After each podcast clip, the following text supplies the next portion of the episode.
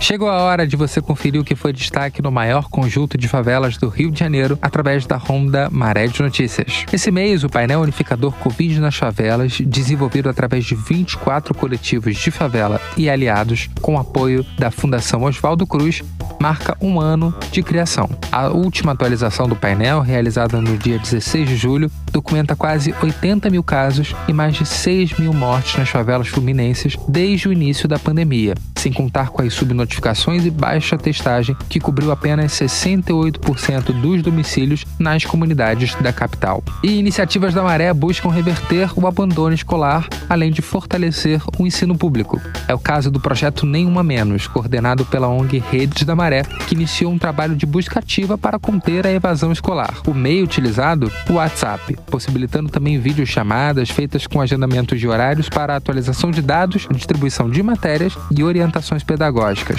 Você confere mais informações dessa e de outras ações que ocorrem no Rio de Janeiro na matéria feita por Hélio Euclides.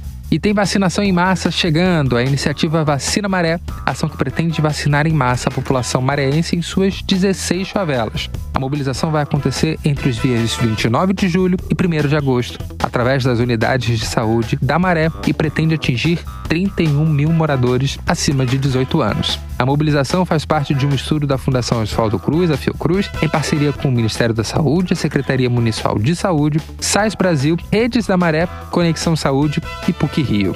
Eu sou Eduardo Carvalho, editor executivo do site Maré de Notícias Online. O Maré de Notícias é uma iniciativa da Redes da Maré e esse mini podcast uma parceria com a Universidade Federal do Rio de Janeiro. Até a próxima.